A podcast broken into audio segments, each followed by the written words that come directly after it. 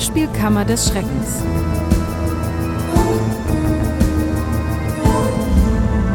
Mit Michael Eickhorst und Dennis Rohling. Hallo und herzlich willkommen zum Hörspielkammer des Schreckens Jahresrückblicks Podcast. Mein Name ist Dennis Rohling und mir gegenüber zauberhaft im Zoom wie immer Michael Eickhorst. so, ich trinke jetzt einen Schluck und dann wird das wunderschön. Und du kannst ja in der Zeit schon mal schwer rumrätseln, was dein Hörspielkammer 72 war. Ich fürchte, ich weiß es. Mhm. Da muss es doch losgegangen sein mit. Ich mach Pokerface. Detective Constable Watson? Ja. Folge 1? Ja. Das Geheimnis des goldenen Gibbons, genau. oh, ja. Gibbon, erstklassiges Haustier. Ja. Und als wir das gemacht haben, da, da war so in den Foren noch das größte Problem, dass die Cover aber irgendwie gar nicht so wirken, als ob das Comedy wäre. Und äh, ja, äh, ja und hinterher haben wir zumindest festgestellt, irgendwie wirken die Hörspiele auch gar nicht, als ob die Comedy sind. Also sie wären das, glaube ich, gerne, aber. Naja, so der Humor, also so die Stellen, an denen man lacht, die fehlen einfach. Äh, wobei ich sagen muss, also was gerade diese 72er-Kammer angeht, ähm, die ist mir jetzt im Nachhinein, also sie ist mir jetzt nicht unangenehm, das wäre sicherlich der falsche Ausdruck, aber der Ansatz ist schon fast ein falscher gewesen, weil da ja wirklich noch zum Teil der Inhalt kritisch hinterfragt wurde und das Verbrechen, was da eine Rolle gespielt hat. Und so wie sich die Serie entwickelt hat, die ist ja zu einer kompletten Lachnummer verkommen, also als Lachnummer gedacht. Sie hat halt nur auf die Lacher verzichtet. Ähm, das heißt, die nimmt sich ja null ernst und da gibt es ja, also die Verbrechen in Folge 3 und 4 sind ja, glaube ich, einfach nur noch kompletter Humbug. Das heißt, ähm, ja, da hätte man sich die Mühe auch sparen können, in Folge 1 überhaupt noch diesen Hauch von Verbrechen da rekonstruieren zu wollen mit dem Gibbon. Tja, oder in der Frage, was eigentlich mit Holmes los ist, warum der da äh, Watson erscheint, was er machen muss, um körperlich zu werden. Also nicht mit Watson körperlich zu werden, sondern einen Körper zu bekommen, wer ihn auf die Erde geschickt hat und so weiter. Man dachte ja, das, hey, das wird bestimmt alles nochmal eine große Rolle spielen und der eigentliche Aufhänger der Serie sein, aber nee. Das ist einfach nur, das wird von Mal zu Mal eher weniger thematisiert. Also. Und man muss natürlich schon dazu sagen, ähm, dass äh, die erste Folge selber hat in einem das Gefühl ausgelöst, dass das ja demnächst kommen wird. Das ist jetzt nicht so, dass wir ein Stichwort gehört haben und jetzt so drauf versteifen im Sinne von, dadurch, dass der, das mit dem Dämon nicht klarer gemacht wird in den nächsten Folgen, ist das ganz doof geworden. Äh, nein, nein, also das erste Hörspiel selber hat ja da auch sehr penetrant irgendwie so was den Raum anging, in dem diese ja. Themen dann vorkamen, einem das angedeutet. Also, oder andersrum gesagt, wenn man jetzt, es fällt mir schwer, mich da reinzudenken, aber wenn man jetzt so ist, dass man das wirklich geil findet, wie die Serie insgesamt ist, dann müsste man die erste Folge fast eher lahm und blöd finden, so gesehen. Sie ist ja, sie ist ja eben noch gar nicht in, in der Art Larifari und, und äh, voll auf die Zwölf oder auf halb eins, weil oft daneben gehauen wird, äh, wie, wie das dann ab Folge 2 sich dann anbahnt. Und auch Folge 2, bei aller Bescheuertheit, ist dann ja, wenn man Folge 3 hört, wieder äh, seltsam. Das, wie, wie ist das? Äh, du stinkst, dieses Spiel, wo man immer auf die nächste Frage erst antwortet. Ja. So, so ist das mit, mit diesen Hörspielen irgendwie. Sie werden immer, immer in der nächsten Folge das von dem man glaubte, das hätte man in dieser Folge schon erreicht und schlimmer geht's doch nicht mehr. Das ist ja ganz seltsam. Schlimmer geht's immer. Ja. Neues Slogan von Hermann Media wahrscheinlich. Bloß auf. Vielleicht wirklich demnächst. Ach so, ja, stimmt. Wir können Wenn alles außer schon das gut. Blöde unter der Sonne erschienen ist, ja. ja.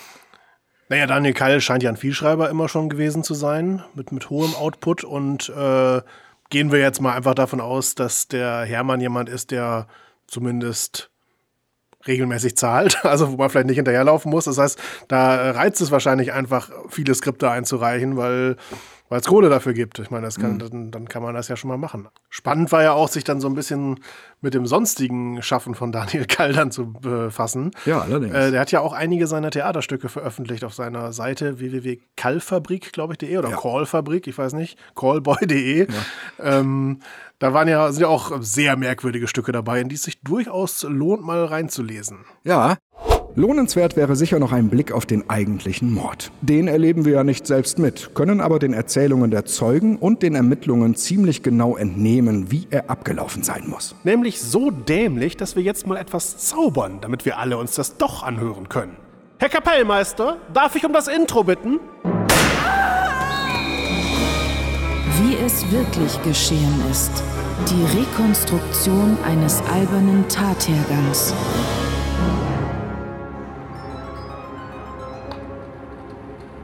Ach, Alfie?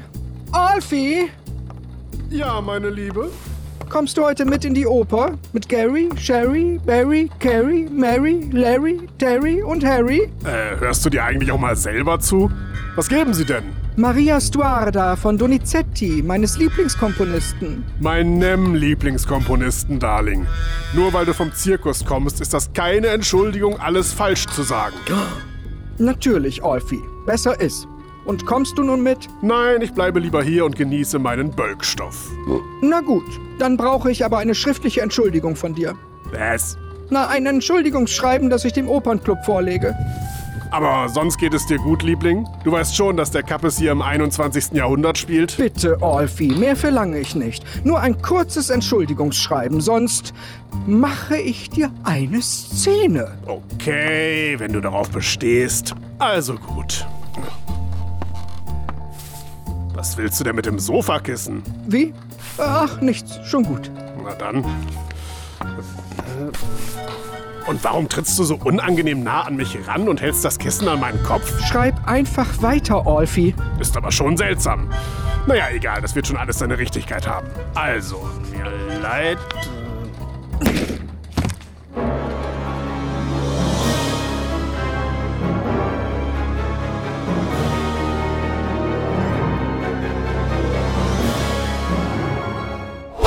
Dann kommen wir jetzt zu Hörspielkammer des Schreckens 73. Das müsste dann Jualagon gewesen sein. Frankensteins Schreckensgigant. So ist es.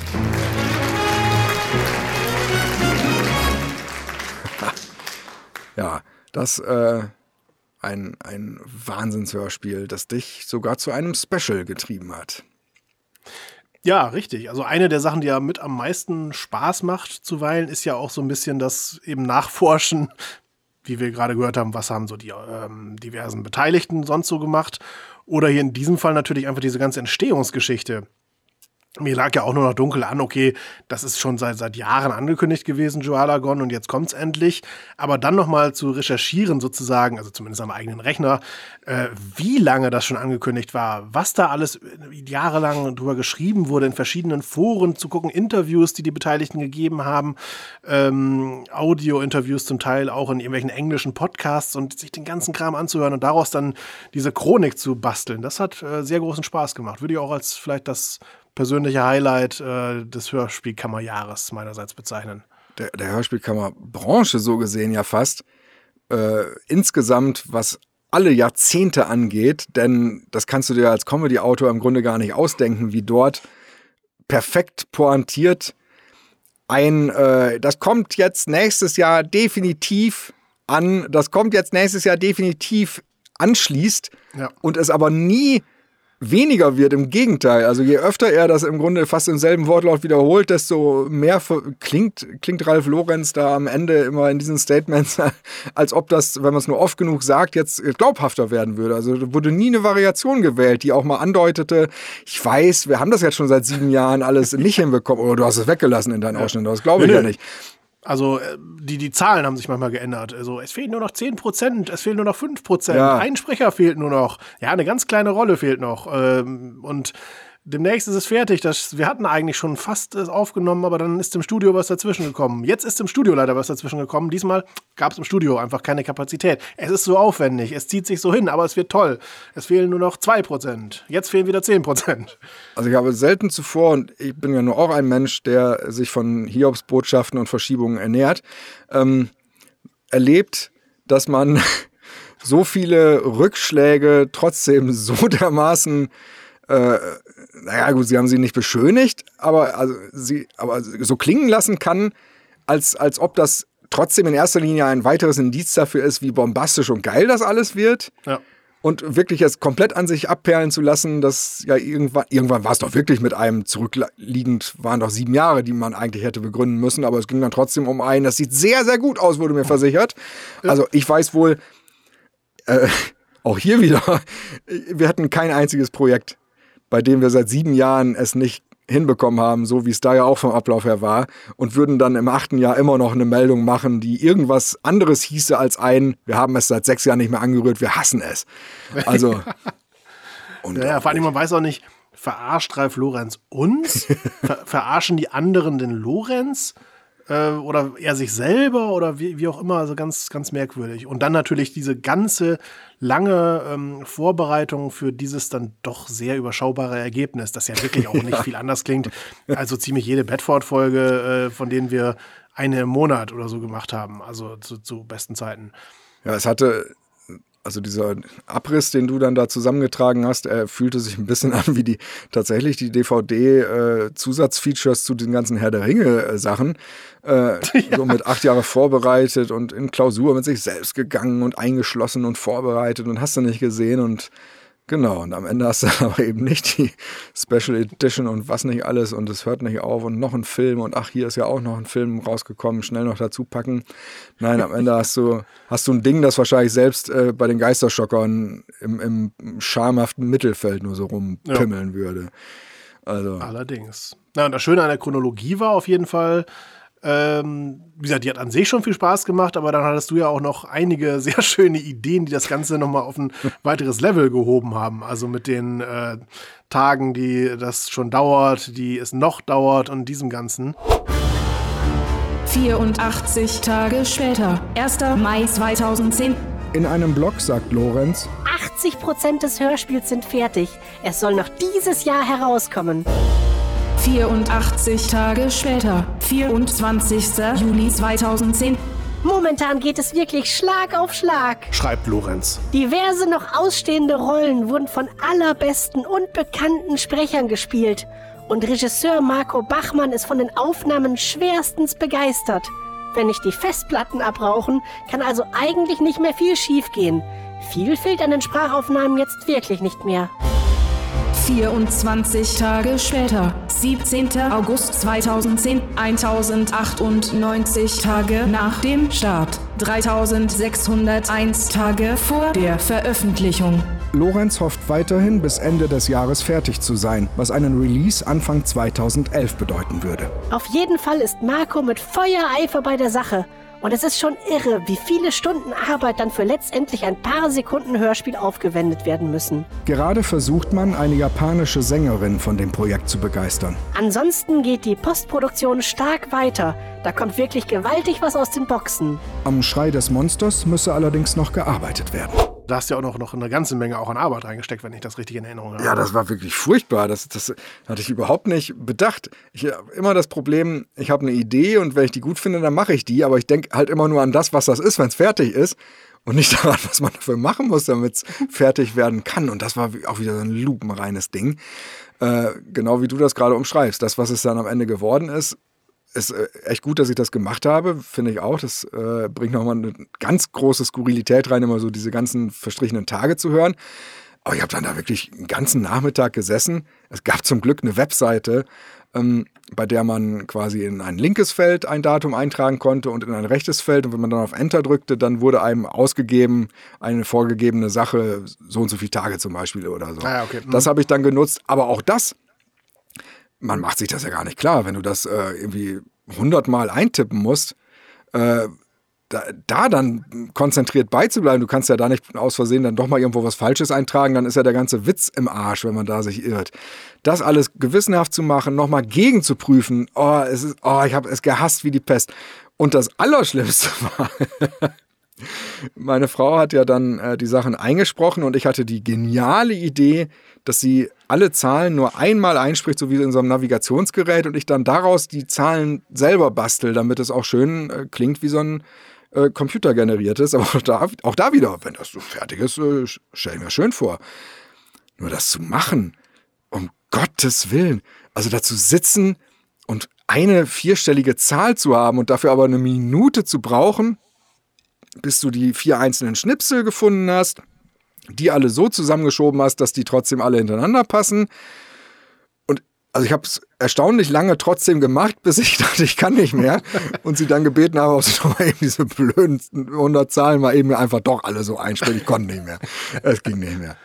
Äh, äh, und also vor allem bei dem ersten Schritt hast du ja, glaube ich, wirklich alle Daten auch äh, erstmal ausgerechnet. Ja. Äh, was entsprechend gedauert hat. Dann haben wir ja zumindest da glücklicherweise, glaube ich, dann, dass, dass ich nochmal drüber gegangen bin und das quasi nur geguckt habe, die Pointierten drin zu lassen, Ja. weil man ja nicht bei jedem so und so viele Tage nach Beginn, so und so viele Tage vor Veröffentlichung, das nervt dann ja irgendwann auch oder ist anstrengend, Richtig. sondern nur dann, wenn es auch witzig war, sozusagen, oder irgendeinen Zweck erfüllt hat. Ähm, also außerdem natürlich die Daten an sich, also dass das äh, Datum, wann was geschrieben wurde, die waren ja schon jedes Mal dabei. Das heißt, bei dieser letzten Bearbeitung musstest du dann zumindest nicht mehr alle Zahlen machen, sondern nur die, die auch reinkamen. Aber das waren ja immer noch viele. Genau, wir hatten, also ich hatte immer zu jedem Ding gemacht, x Tage seit Beginn und x Tage entfernt von Fertigstellung. Das, genau, Ja. und das hatte ich für jedes gemacht und das hast du dann nochmal ausgesiebt. Ja, echt. Das wäre auch noch ein großer Spaß geworden. Genau, und wir hatten äh, Lesephasen, in denen wir das natürlich noch alles mitgelesen hatten und dann da irgendwie uns schon der Kopf rauchte Ja. und uns zumindest klar war, selbst die Momente, in denen sich daraus ein Witz generiert, die klappen dann nicht mehr, wenn man das schon fast als normalen Klang hat und gar nicht hinhört. Und äh, ja, und das musstest du dann machen, weil ich mir das dann gar nicht mehr zugetraut hatte, da überhaupt noch irgendwas drin zu sehen, außer verhassten Momenten, die ich alle da mühsam reinpopeln musste. Und dann Ja. es- Aber das ist ja der Vorteil, wenn man es nicht alleine macht. richtig, ja. Ja, ansonsten, ähm, ja, war natürlich auch ein großer Spaß, sich die Stimmen für die einzelnen Leute dann auszudenken. Wie, wie könnten die wohl reden? Ich denke, wir haben sie alle sehr gut getroffen. Ich denke Außer auch. vielleicht äh, Markus Gay, weil äh, da äh, ich das ursprünglich, glaube ich, doch mit, mit österreichischem Dialekt machen wollte, aber dann ihn doch nicht so hinbekommen habe. Und jetzt hat er, glaube ich, eine relativ neutrale Stimme bekommen. Das, das tut natürlich ein bisschen weh im Nachhinein. Äh, Ich hatte auch äh, einmal ja eine Stelle, wo ich äh, Markus Gay nachmachte und äh, ich habe leider da noch Dialekt gemacht, aber das ist auch wieder so ein Ding, was, was ja nie veröffentlicht wurde, wo ich dann damals äh, einen Musical-Song äh, nachgemacht habe, in dem äh, äh, den hatte ich dann gesprochen quasi wie im Originalmusical, die Textzeilen sind nur halt dann als, als er und hatte da dann mit, mit österreichischem Dialekt und das es war mir schon beim Anhören immer sehr unangenehm. Und da war ich sehr froh, dass wir das sowieso nicht veröffentlichen. Da hören wir jetzt rein. War das jetzt weniger krampfig? Na, hier ist ja eine blendende Stimmung, meine Herren. Sie? Ich muss weg. Ja, okay, wohin rennen's denn, Lord Audiomane? Es geht doch nichts über einen kleinen Scherz bei dem Begräbnis eines guten Freundes, sag ich immer. Ja, wie reden's denn mit mir? Sie sind doch auch aus Korneuburg. Und ich bin ein General. Dann werden wir wohl als nächstes ein Staatsbegräbnis feiern, elender Heuchler.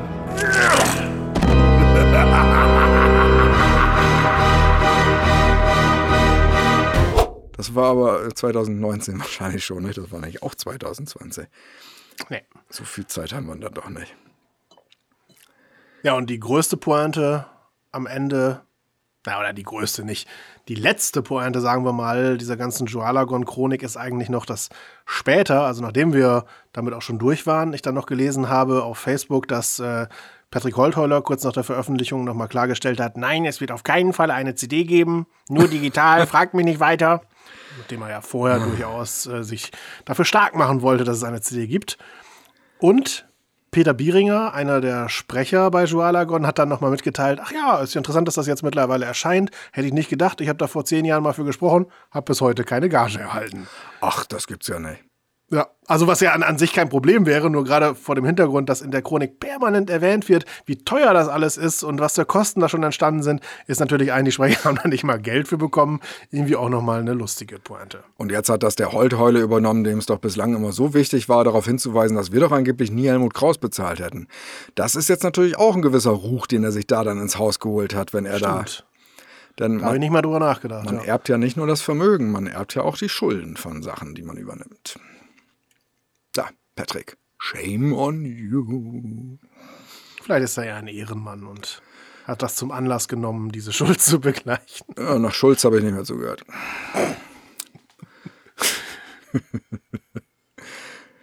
ja, auf jeden Fall auch eine Kammer, die wieder randvoll war mit Swooshs. Und da erinnere ich mich auch, dass ich riesig Zeit hatte beim, beim Schreiben. Ich glaube, da hatte ich ganz bewusst mal äh, eben nicht auf den letzten Drücker erst angefangen, sondern schon sehr frühzeitig. Und wir haben dann darüber dann erst festgestellt, dass es aber auch ein Scheiß rangehen, weil dann wird das Ding ja so lang, dass man, dass man das ja auch wieder nicht in jeglichen Bearbeitungsschritten noch äh, im Griff hat. Aber das führte dann halt äh, noch zu so Sachen wie dem Dobran Dobranski-Intro, was wir dann nachgebastelt hatten, dieses Ding im, im Kiosk bei Heinz. Moin, Premierminister 1. Ach nee, guten Morgen, Herr General. Na, schon ein Monster zum Frühstück gehabt? Nee, kann ich noch nicht mit dienen. Einmal meine Zeitung und zwei Napalmbomben zum Mitnehmen. Zeitung, zwei Napalmbomben, 2,50, wie immer. Oh, bin spät dran. Wir sehen uns. Das hoffe ich doch. Passen Sie auf sich auf. Immer erst blöd chargieren, dann alles versauen. Ja, ja, wir arbeiten dran.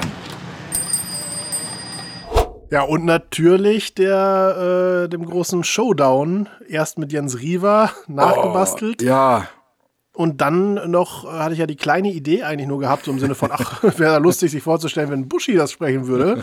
Und dann so, so glaube, zehn Sätze von Frank Buschmann rausgesucht, die so ein bisschen in die Richtung gingen. Und äh, das hatte dich aber nochmal inspiriert, es nicht dabei zu belassen, sondern das Ganze nochmal deutlich auf die Spitze zu treiben. Ja, ich habe 100 gefunden, genau. ja. oh. Aus dem Lauf! Ratatatatatatata. Noch habe ich Schuhe an. Ja!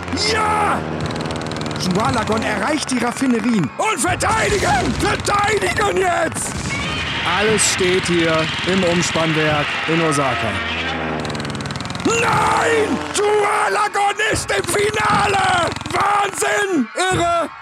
Der Traum geht weiter. Das ist ein Traum, das ist ein, Entschuldigung, geiles Hörspielmonster. Noch immer heiß wie Frittenfett. Zählt! Zählt! Chualagon, du Tanzbär, du Wühlbüffel! Wunderbar! Wir alle wissen, am Ende kackt die Ente, hinten sind die Schweine fett. Nein, nein, nein! Offensiv, Foul Jualagon! 70 Minuten vor dem Ende, mit Ansage, da haut der Büffel die Hüfte raus.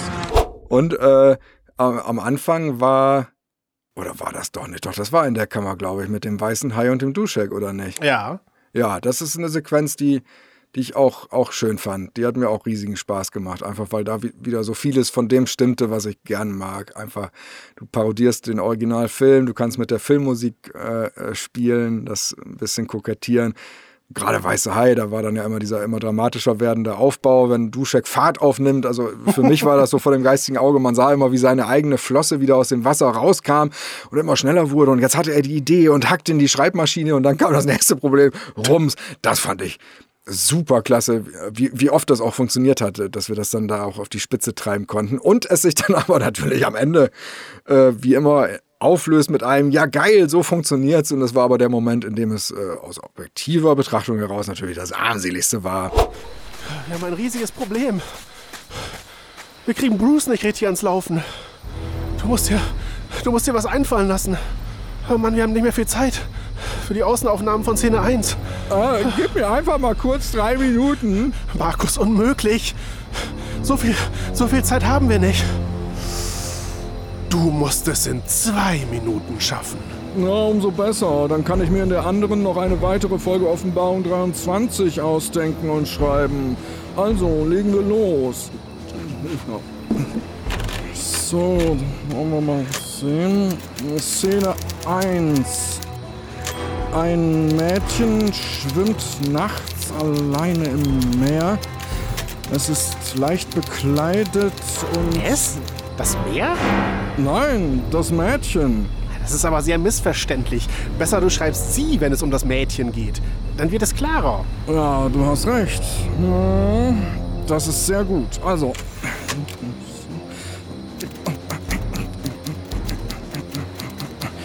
Szene 1, ein Mädchen schon nachts alleine Meer. Ja, Sie ist leicht bekleidet und sexy. Dann gibt es eigentlich nur eine Lösung. Sag nicht, du meinst, Doch, genau das. bist ja wahnsinnig. Also, wir schreiben alle 50 Szenen um und legen den Fokus komplett auf den Hai. Der muss immer schön im Bild sein. Genial. Und wir brauchen viele Sequenzen, in denen der Hai direkt am Strand zwischen den Menschen schwimmt, damit die Komparsen den Gummihai immer schön hin und her bewegen können. Das sieht später richtig gut aus. Das wird phänomenal. Und am Ende muss Roy sich irgendwie in das Maul quetschen und panisch mit den Händen rumfuchteln und so tun, als würde der Hai auf ihm rumkauen. Das wird schon klappen. Ich, ich sehe den Oscar, Markus. Das heißt, Markus, wann willst du das denn alles noch umschreiben? Nun, ich werde einfach die Offenbarung 23 Folge morgen schreiben. Da sitze ich ja wieder auf dem Klo. Und somit haben wir jetzt noch eine Minute. Das sollte reichen. Das hat er übrigens wirklich stolz gesagt. Also nicht das, was du jetzt gerade gesagt hast, aber dass ähm, er ja die Skripte in drei Tagen schreibt, das manchmal aber auch schneller geht. Also, Genau, wo du den ersten Teil hörst und denkst, mein Gott, was für ein ekelhafter Schnellschreiber und dann merkst, nee, das war seine Vorbereitung von Seid mir nicht böse. Manchmal verschleppe ich es echt so ein bisschen. Da dauert es dann drei Tage. Aber ich kann es auch schneller. Habt keine Angst, ihr lieben Fans. und klar, rein technisch geht das natürlich, aber sowas wie nochmal überarbeiten, äh, es ruhen lassen, mit einer neuen Inspiration rangehen, äh, Sachen recherchieren oder so, könnte ja auch nicht schaden. Also, Es gibt Oscar den Schnellzeichner, aber trotzdem, äh, das sind dann halt diese mit übergroßen Köpfen und diese lustigen Karikaturen für Besoffene auf Partys. Der würde nicht das zeichnen, was als Mona Lisa im Louvre hängt, Leute. Und das ist wie mit dem Duschek. Der Duschek arbeitet auch für den Louvre, aber ist irgendwie nur flitzpieperig der Schnellschreiber. Also das ist, das ist da der Fehler im System, dass das Maritim ja irgendwie dann doch, zumindest wie es offiziell auch ankommt, als Louvre fungiert und fungiert und nicht als Kronkorkenmuseum, in dem man hier wieder die schönsten, schönsten Kronekorken sich da rein stylen kann. Ach, Schuhalagon. Eine Hure unter den Monstern. ja, und man würde ja gerne mal wieder sowas machen. Mit so einer Chronik oder sowas, aber ich glaube, es gibt wenig, was in die gleiche Richtung geht. Eigentlich würde sich noch Goldhagen, Gordon, äh, Folge 10 oder so anbieten, aber ich glaube, der Göllner hat ja so selten sich dazu geäußert, dass das hier überhaupt nicht lustig wäre. Da ist ja einfach nur, dass dann quasi jahrelang einfach nichts kommt. Weder das Hörspiel noch irgendwelche Wasserstände. Also, Du könntest halt irgendwann äh, so Opi Borgis jährliches, wann haben wir das endlich? Ich habe das vorbestellt. gut. Das ist richtig, aber äh, das ist, es wäre nicht das Gleiche. Außerdem ist Degger noch mit dem Wemsen von Helga 8000 beschäftigt. Da machen wir uns doch nichts vor. Da machen wir uns doch nichts vor.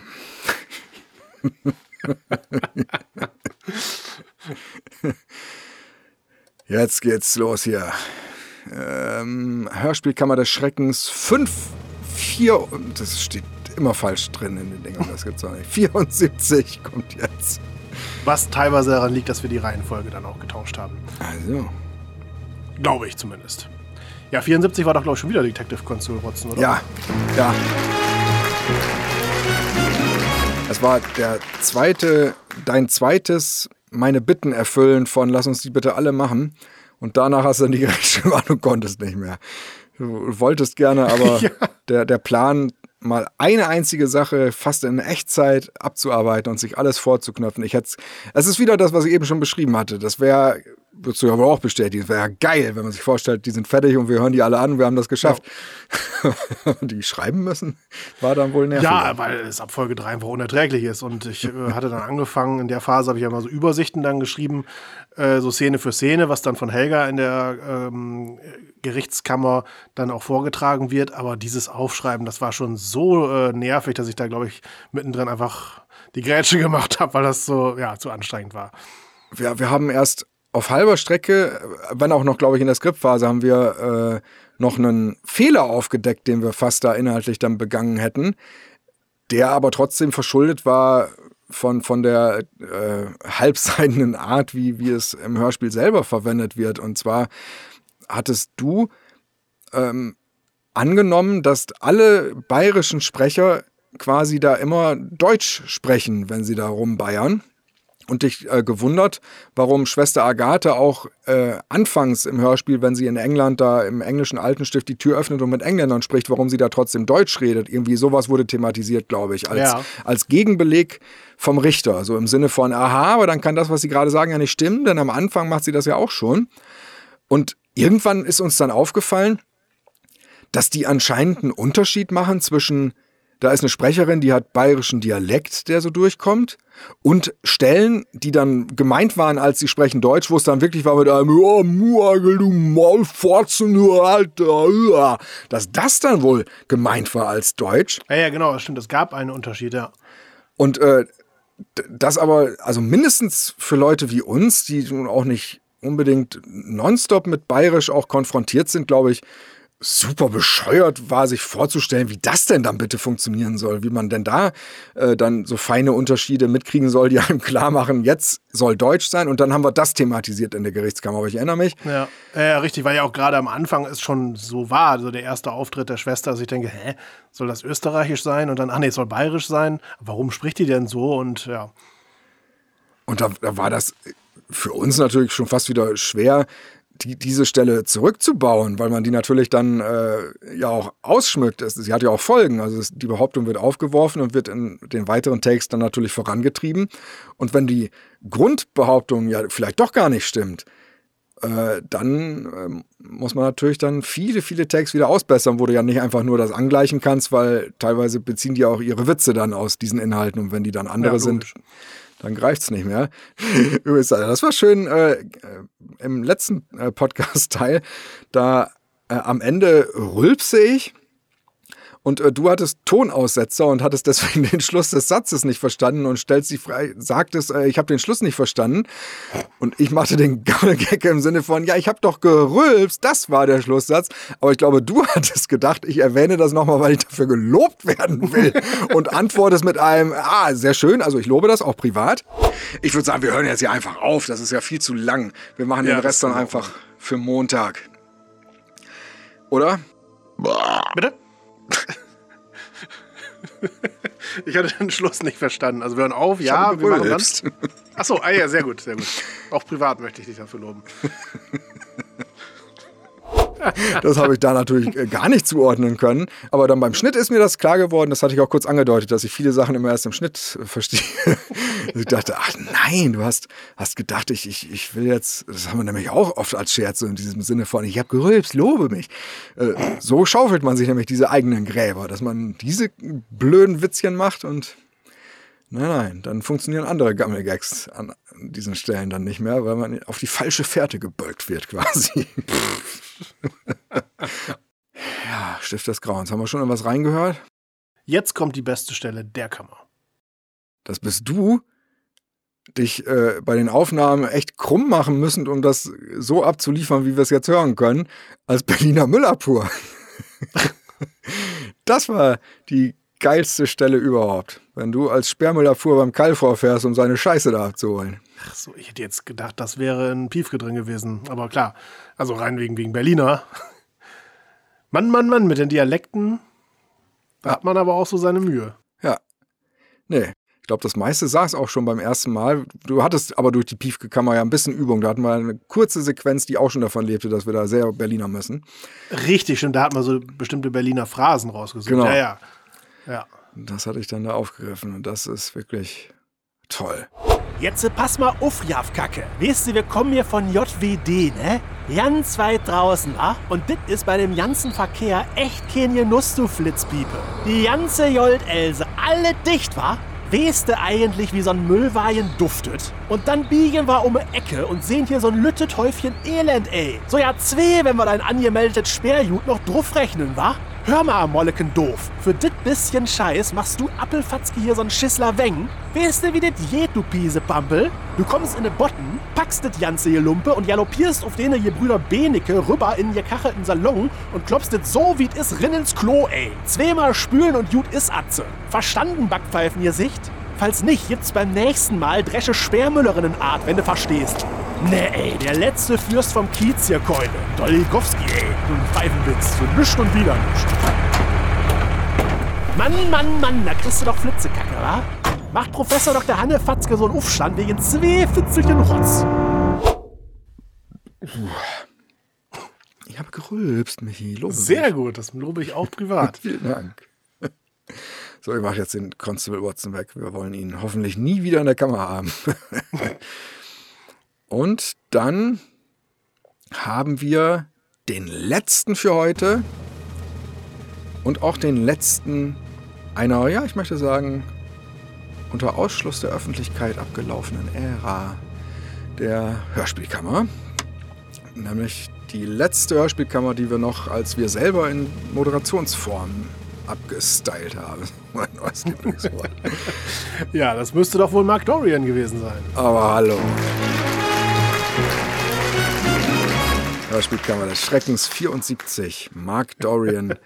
Äh, Die 75 ist, wie ich gerade wieder sehe. Mein Gott, haben wir in der Phase viel geschoben. Das ist ja grauenhaft. Also im Skript steht wieder Hörspielkammer des Schreckens Gut, er ist 74. konsequent. Wenn eben bei der bei Watson 75 stand, dann steht jetzt hier 74. Man kann erahnen, wie die Reihenfolge eigentlich mal war. Ja, das stimmt. Das Schieben, der Sinn davon, den hat man nur einmal kurz. Aber dieses komische, warum sind die alle falsch benannt, das, bleibt ein Ja, Leben das lang. stimmt.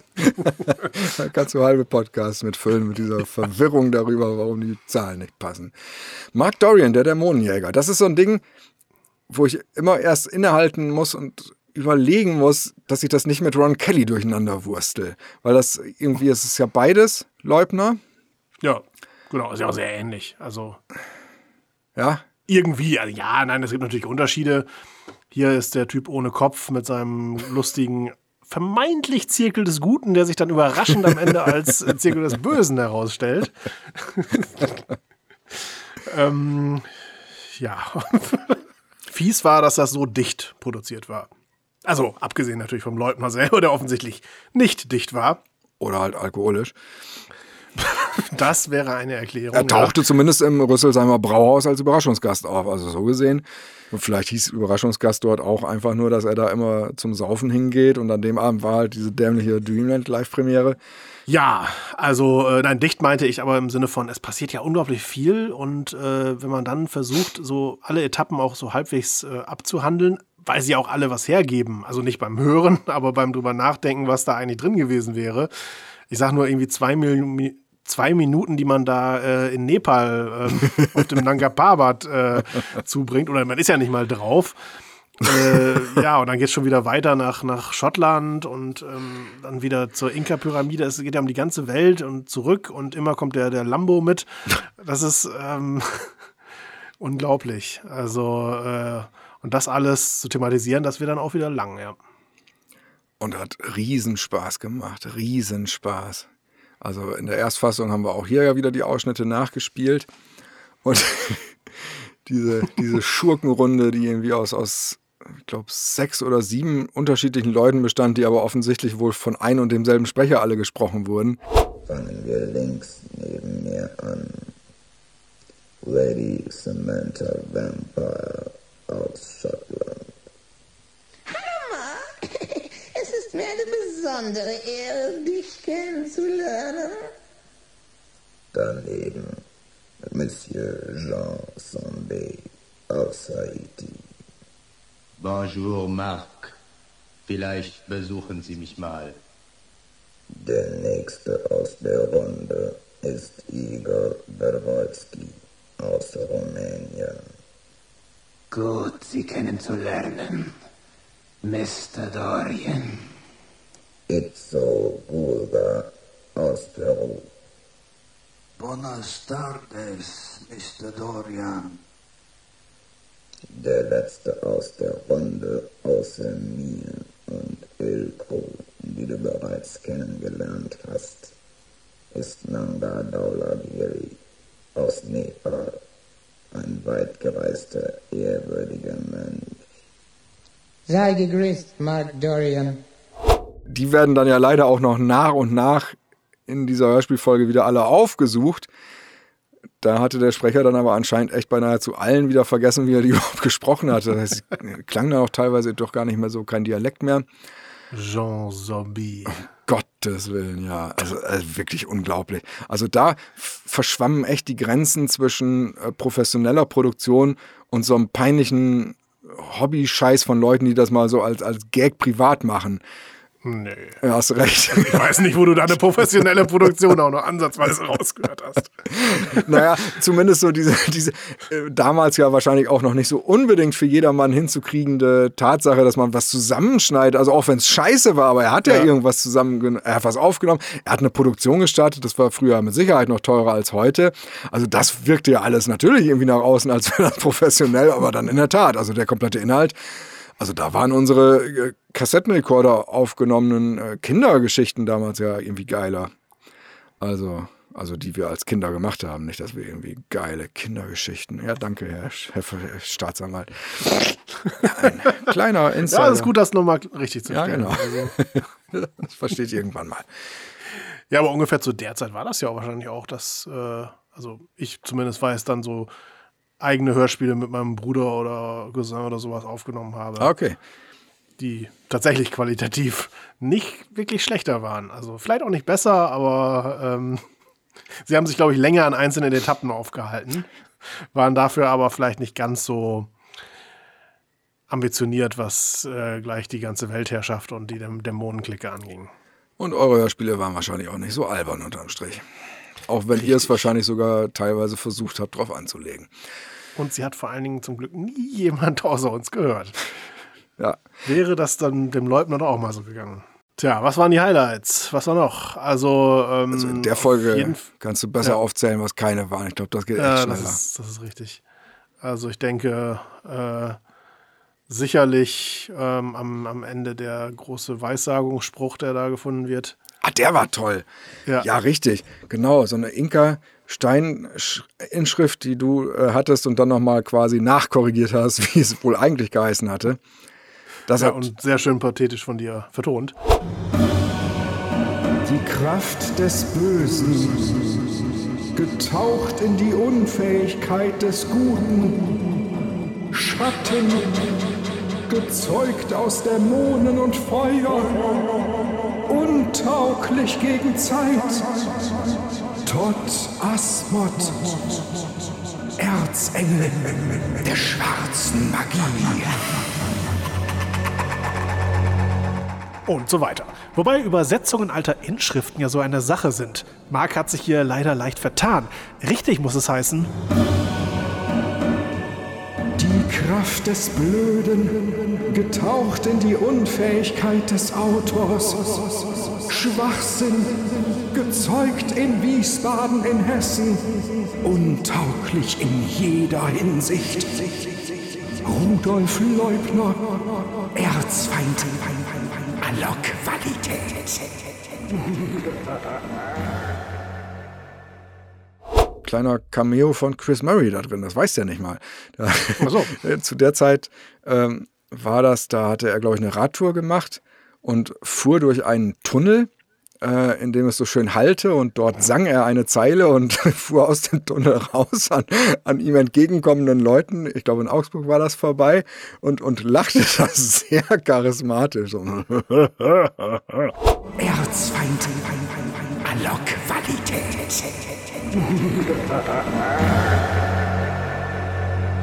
Und diesen Lachschnipsel, den habe ich da noch mit reingebastelt. Weil das hatten wir zu der Zeit gesehen und uns doch königlich amüsiert. Und wahrscheinlich tausend Leute, die den Clip gesehen haben, haben nicht mal mitbekommen, dass er da so lacht. Das ist auch, auch wir beißen uns gerne an, so, so ganz kleinen versteckten Sachen fest, die, die man Leuten später so umständlich erst erklären muss, dass es einen schon selber nervt. Aber das, war, das hatte uns beeindruckt, wie er aus dem Tunnel rauskommt, dem Tunnel der Erkenntnis. Das war so metaphorisch, diese ganze Szene. Da habe ich auch wieder so blöd lange dran gesessen für das, was es am Ende dann wieder an, an nur ein paar Sekunden ja war. Aber das hat sich richtig gelohnt, weil einfach da, da hat die Arbeit da noch schon so Spaß gemacht. So das Ausprobieren, welches Wort nehme ich, halt das zu laut, überdeckt das ein anderes. So, so ein Kran. Das, das finde ich dann immer wieder schön. So stundenlang an Sachen rumfrickeln, die da, dadurch dann aber auch echt noch ganz andere äh, gute Stellen freilegen. Das ist immer toll. Das nervt dann auch nicht. Ja, da, und die Inka-Inschrift, die war geil, weil die so bombastisch war. Das war toll. Und die komplette Gaga-Szene natürlich dann bei äh, Lady scheißt dich ein in Schottland, äh, die beim Klavierspiel stirbt. Da ist der. Originalausschnitt grandios und äh, dann aber auch äh, das, was du dann daraus gemacht hattest, noch mit äh, Holmes und Watson, die da auch noch, auch noch irgendwie angeschissen kommen. Also. Das halte noch nach, die Kammer davor oder danach, je nachdem, wie wir die Skripte da gerade ja. aufgeteilt hatten. Genau, dass ich dachte, hey, machen wir die Sequenz doch nochmal, wie die im Holmes und Watson-Universum klingen würde. Tja, Lady, und deshalb sind wir hier. Wir fürchten um ihr Leben. Aber Mr. Dorian, ich habe tausend Leben, wie ein, äh, wie, äh, stimmt doch, Ilko, nicht? Ihr habt recht, Lady. Wie lange leben Sie eigentlich schon hier? Oh, so um die 2000 Jahre. Guter Witz, nein, wirklich. Sie sollten nicht so viel fragen. Außerdem muss ich jetzt äh, meine abendliche Orgelstunde einlegen. Ich bitte, mich zu entschuldigen. Ist ja schon etwas merkwürdig, diese Lady. Nun, wer von uns ist denn schon normal? Ich frage mich, ob sie das Castle geerbt hat oder ob sie schlichtweg und einfach reich geheiratet hat. Tja, Lady, und deshalb sind wir gekommen. Hoffen wir doch mal lieber, dass sie erschienen sind. Bitte? Ich hab nichts gesagt. Sie meinte ich auch nicht. Was? Können Sie nicht Deutsch mit mir reden? Was will dieses unappetitliche Trampeltier mit der schorfig verpegten Vulvenfresse? Diese grauenhafte Sprache, die sie aus ihrem oberen Lippengezücht vernehmen lässt, zeckt mir vortrefflich mein Hasszentrum. Was übrigens äh, bei den Aufnahmen ja auch wieder eine kleine Qual war, als wir das ja noch alles selber nachgesprochen hatten, erst mit diesem Bayerisch. Heieiei, das ist aber auch wirklich. Also beim Richter, ich glaube, man hört das auch, wenn man darauf achtet. Der hat auch eine Stelle, wo, wo der Kall sagt, Bayerisch ist doch lustig und der Richter sagt, das finden Sie lustig? Ja, dann mache ich jetzt auch mal eben. Und äh, da habe ich das später schneller abspielen lassen. Ich habe das also ganz langsam aufgenommen, weil ich das schneller auch nicht hinbekommen hätte und dann später einfach die Geschwindigkeit äh, beschleunigt. Das hätte ich nicht anders geschafft. Und das ist aber, ach nee, das. Also Markus Gay hätte ich auf die Art trotzdem nicht gemacht, glaube ich. Das wäre mir heute zu schlecht äh, nachdialektet gewesen. Aber es hat da funktioniert. Vor allem, weil es ja auch der Richter ist. Und er ist da ja kein Bayer, er will das ja nur nachmachen. So kann man sich das dann schön reden. Genau, ja, bei Lady scheißt sich ein. Hören wir da auch noch rein, falls wir es nicht schon haben. Und sind fertig. Tschüss. und hier jetzt nochmal das Lachen von Chris Murray und dann. Ja, perfekt.